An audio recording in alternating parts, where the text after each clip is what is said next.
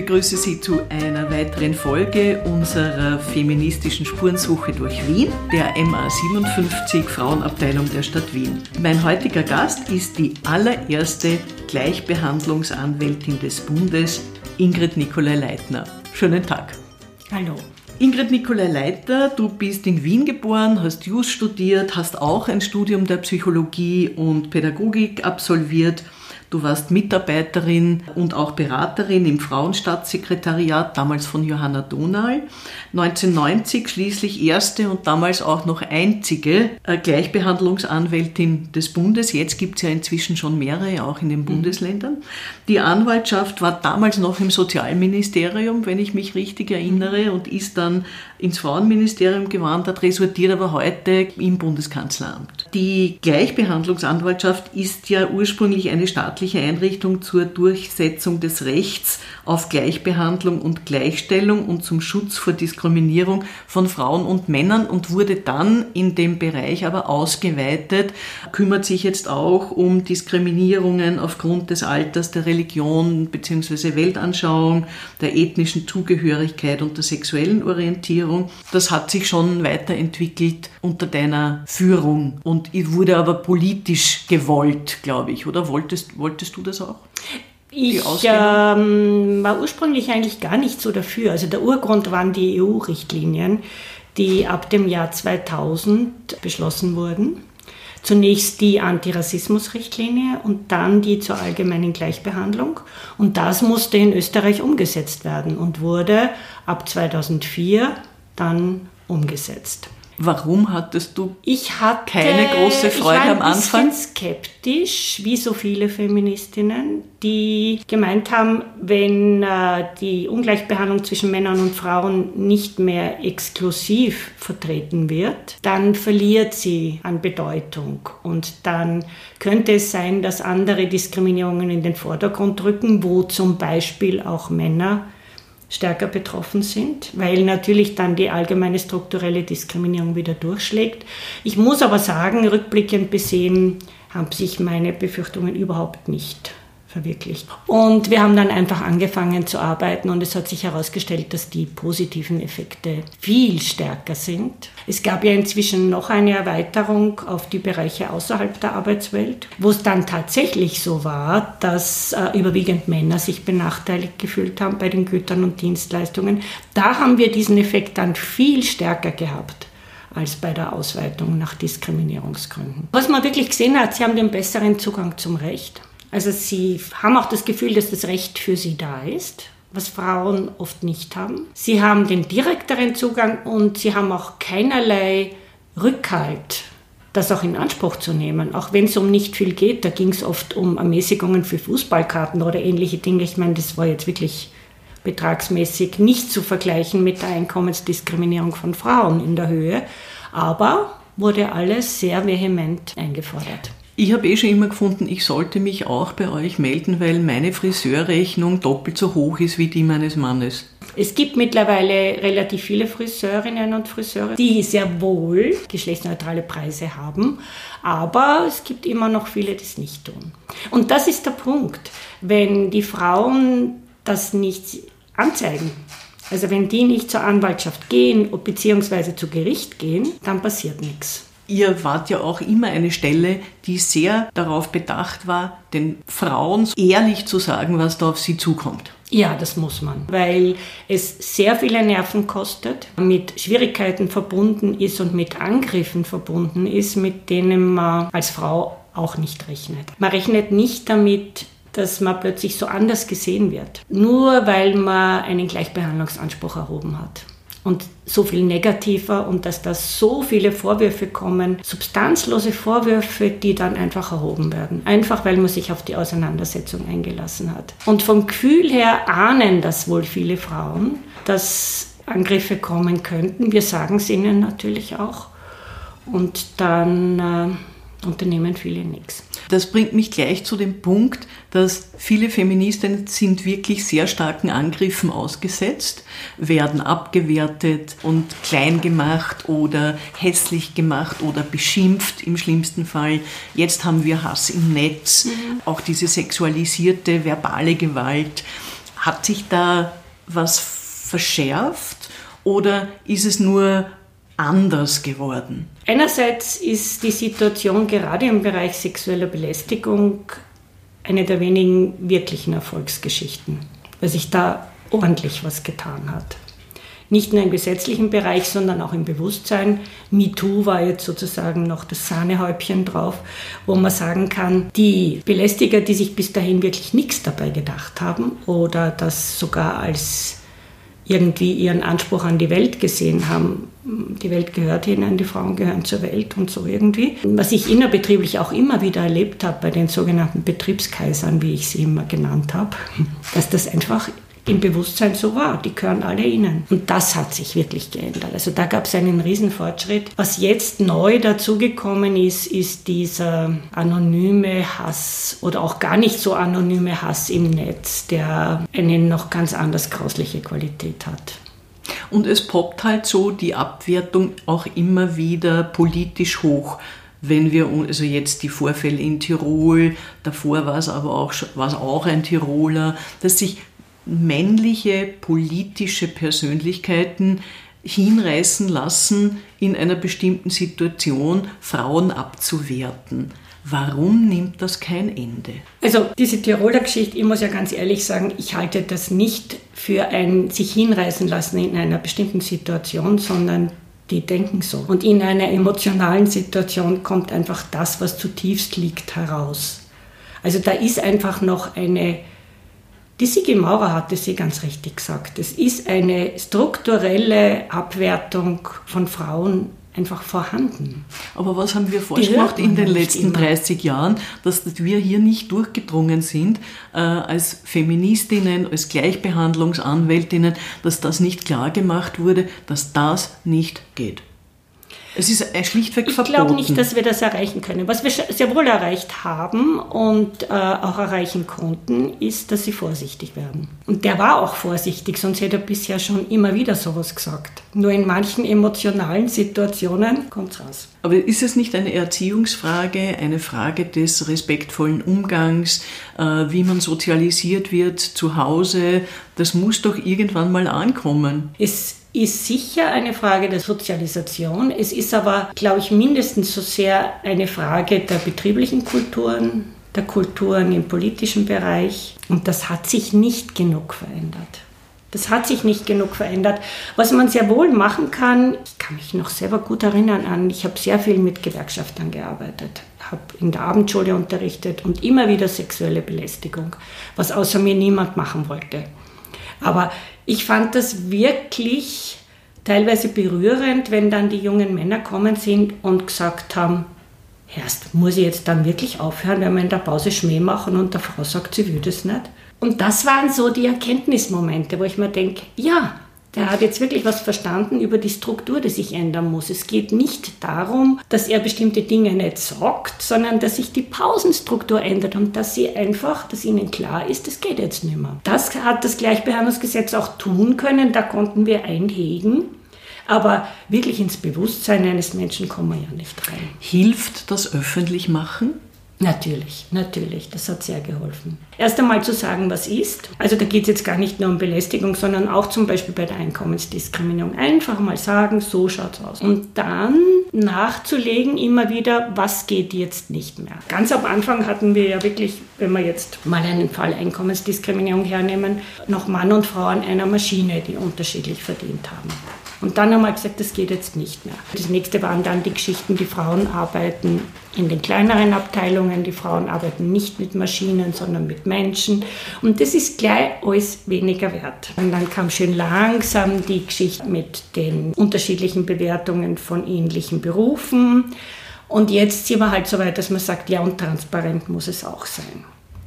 Nur die Einkommensunterschiede haben sich relativ wenig verändert. Es gibt immer wieder neue Möglichkeiten und das ist immer so eine Auseinandersetzung. Man sagt, was nicht mehr geht und gleichzeitig wird wieder was Neues herausgefunden, was man jetzt vielleicht doch noch machen kann, um die bisher bevorzugten weiterhin zu bevorzugen. Es ist immer so als eine Auseinandersetzung. Und das bleibt es auch im Bereich sexueller Belästigung, das bleibt es bei allen Diskriminierungsgründen. Jetzt wenden sich ja an die Gleichbehandlungsanwaltschaft im Jahr ungefähr 4000 Leute. Mhm. Das ist ja nicht zu wenig. Hat sich aus deiner Sicht da was verbessert, verändert? Sind die Anliegen neue geworden, andere geworden oder ist es immer dasselbe? Sowohl als auch. Es sind immer wieder dieselben Dinge, weil ja die Diskriminierungsformen sich zwar wandeln, aber nicht wirklich ändern. Was sich schon klarer herauskristallisiert hat, sind so die wirklichen Dimensionen der Diskriminierung. Und das hat ja seinerzeit wirklich schon sehr schön die Angela Davis immer gesagt mit Race, Class und Gender. Und das sind halt wirklich die Dimensionen. Und da gruppiert sich alles. Auch die Diskriminierung aus Gründen der Religion, sexuelle Orientierung hat wieder sehr viel mit Geschlechterdiskriminierung zu tun die Religion sehr stark mit, mit Rassismus. Da gruppieren sich die, die Diskriminierungen und das ist natürlich durch die Ausweitung der Gründe sehr viel sichtbarer geworden. Und das war wohl ganz wichtig. Das war überhaupt der Hauptvorteil, dass das alles in einer Institution zusammengefasst wurde. Du hast zuerst Transparenz angesprochen, also das Öffentlichmachen von Diskriminierung. Wie wichtig ist Transparenz? Und wie kann man sie verstärken? Also ich bin ja mittlerweile der Meinung, dass es nur umgekehrt geht. Wir brauchen das isländische Modell, dass die Firmen von sich aus darlegen müssen, wie sie tun. Denn solange die Transparenz immer eine Forderung der Benachteiligten bleibt, wird es immer Möglichkeiten geben zu verheimlichen. Also das ist auch wieder diese Auseinandersetzung, die wir so stark hatten. Man bekämpft eine Diskriminierung und zum gleichen Zeitpunkt wird eine neue Möglichkeit erfunden, das Bestehende aufrechtzuerhalten. Das ist leider so. Es gibt, gibt, trotzdem einen ganz, ganz langsamen Fortschritt, aber ich denke speziell im Bereich der Einkommen und der Arbeitsbewertung, wo ja bis heute sehr, sehr wenig passiert ist. Einkommensdiskriminierung, ja, direkte, aber bei der Arbeitsbewertung ist ja viel zu wenig passiert. Das sieht man ja jetzt gerade wieder mit den Systemerhalterinnen. Was haben sie gekriegt? Nichts. Und sie werden auch nichts kriegen weil da noch viel zu wenig im Bewusstsein ist, wie ungerecht diese Bewertung der männlichen und der weiblichen, und ich sage jetzt wieder der männlichen und der weiblichen, da sind aber auch andere Dimensionen natürlich dabei, ist.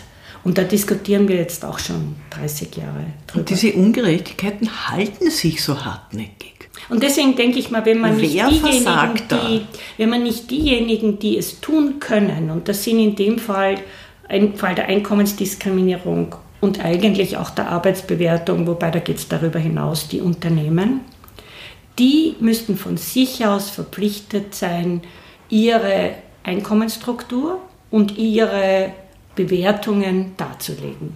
Und das einzige Land, das ich bisher kenne, wo das so ist, ist Island.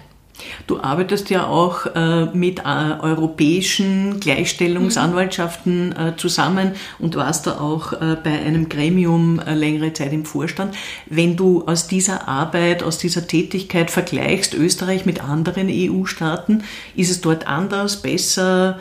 Von, du hast jetzt Island genannt, gibt es noch was, wo wir uns ein bisschen was abschauen könnten? Also es war ein Netzwerk, es war ein Netzwerk der Gleichstellungsstellen und das existiert natürlich weiter, nur ich bin jetzt dort nicht mehr dabei und ist eigentlich, ich habe es mitgegründet, weil wir eben auch gesagt haben, auf nationaler Ebene, das ist zu wenig, man muss darüber hinausgehen. Und da gab es damals eine Initiative, das war vor ungefähr 20 Jahren, und das hat uns hier sehr gestützt. Aber dass man sagen könnte, bestimmte Länder sind so voran und andere zurück, stimmt so auch nicht. Es waren immer manche zu bestimmten Zeitpunkten früher dran die Schweden zum Beispiel mit ihren Lohngleichstellungsgesetzen. Das war natürlich dann ein Rollmodel. Und das war eigentlich auch immer der Sinn dieses Netzwerks, dass man sich abschaut, wo ist gerade jemand voran, wo kann man sich anhängen, was kann man fordern, weil die anderen es auch schon haben. Ich kann mich noch erinnern, als ich die Regionalisierung der Anwaltschaft erstens mal gefordert habe, habe ich mir Irland zum Vorbild genommen. Irland hat ungefähr ein Drittel der österreichischen Einwohnerinnen und hatte damals eine Gleichstellungsstelle mit 60 Mitarbeiterinnen und Mitarbeitern. Mittlerweile hat Österreich schon fast wieder mehr, weil in Irland natürlich auch Prozesse stattgefunden haben, die das wieder konterkariert haben.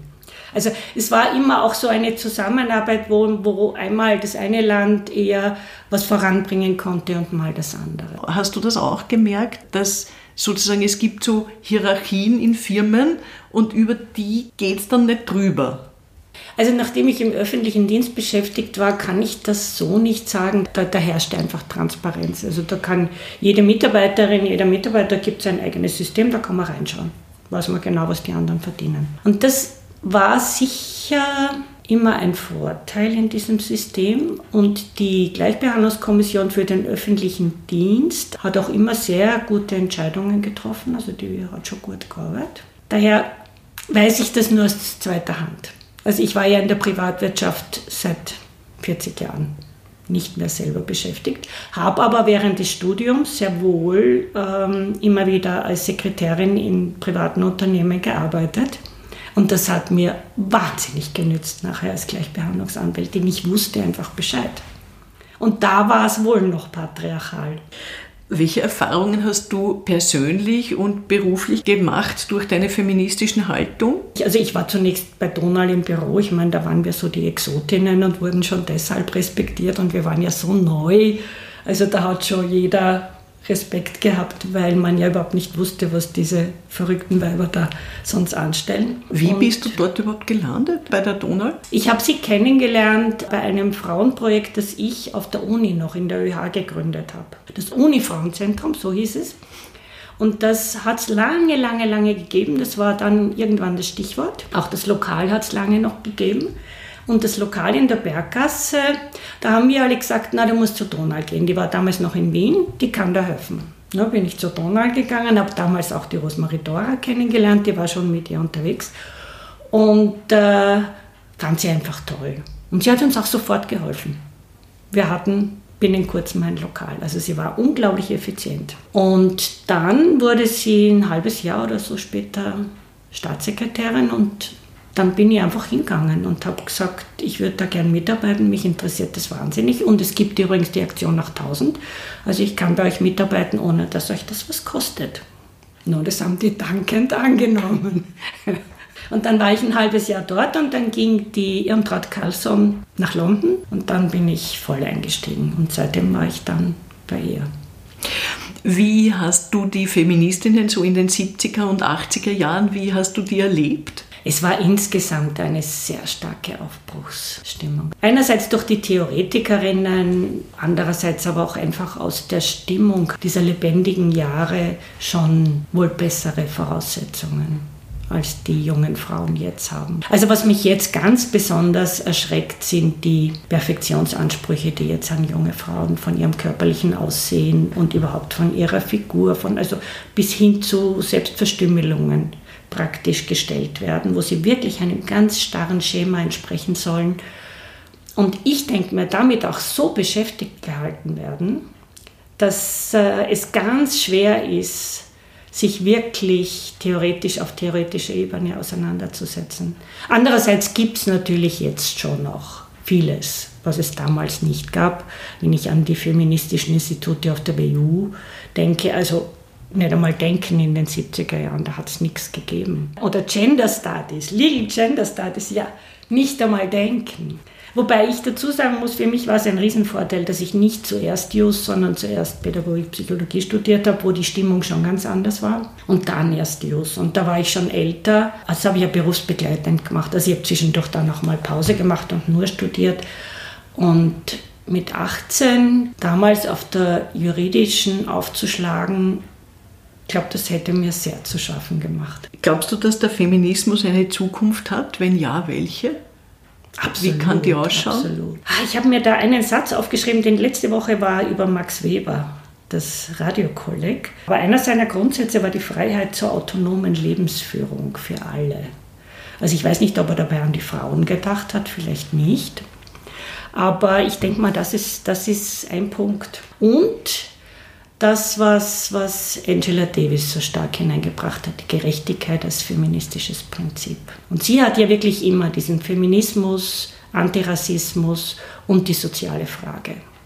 Und das ist für mich im Laufe der Zeit, also ich habe wirklich als reine Genderfrau, wenn man so will, angefangen, aber doch auch mit dem Hintergrund der 70er Jahre Diskussionen über soziale Gerechtigkeit. Und für mich ist es wirklich mittlerweile das Wichtigste, dass man keine dieser Dimensionen ganz aus den Augen verliert. Hat es bei dir ein spezielles Erlebnis gegeben, so ein feministisches Erwachen, wo du dir schon mal gedacht hast, na so geht das nicht, ich muss da was tun, das muss ein wichtiger Teil in meinem Leben sein? Also sicher hat auch meine familiäre Situation, ich bin mit fünf Schwestern und einem Bruder aufgewachsen, also es hat sicher auch eine Rolle gespielt, da kriegt man schon mit, was äh, die Unterschiede sind, wobei das bei uns nicht so plakativ war, also da mussten schon alle mithelfen, weil wir eben so viele waren, aber so die subtilen Unterschiede, die gemacht werden, kriegt man in dieser Konstellation wahrscheinlich leichter mit. Das war schon sicher ein Urgrund. Und dann habe ich auf der Uni, da war ich noch nicht in der Nähe da auf, aber ich habe schon mitgekriegt, dass es die gibt. Und das hat mich sehr interessiert. Also ich war eher so in diesen allgemeinen linken Diskussionen halt unterwegs auf der philosophischen Fakultät und habe dann, kann ich mich erinnern, meine erste Frauengruppe, glaube ich, gegründet. Da waren wir eben auf der Pädagogik. So ein paar Frauen, die sich zusammengetan haben. Also es hat sich dann eher so organisch entwickelt und dann angefangen zu lesen. Die Simone de Beauvoir habe ich glaube ich, schon mit 60. Ich habe jetzt einmal überlegt, wann ich sie eigentlich gelesen habe. Das muss sehr früh gewesen sein, das andere Geschlecht. Das war für mich der theoretische Zugang. Sie und auch nicht viel später die Angela Davis. Ja. Und dann natürlich Kate Millett und alle. Ich habe dann die halbe Frauenbuchhandlung leer gelesen. Aber die Simone de Beauvoir war schon der Ausgangspunkt, glaube ich, für meine Generation. Was ist der Angelpunkt für eine Frau, für ein selbstbestimmtes Leben? Ich glaube, da gibt es nicht einen.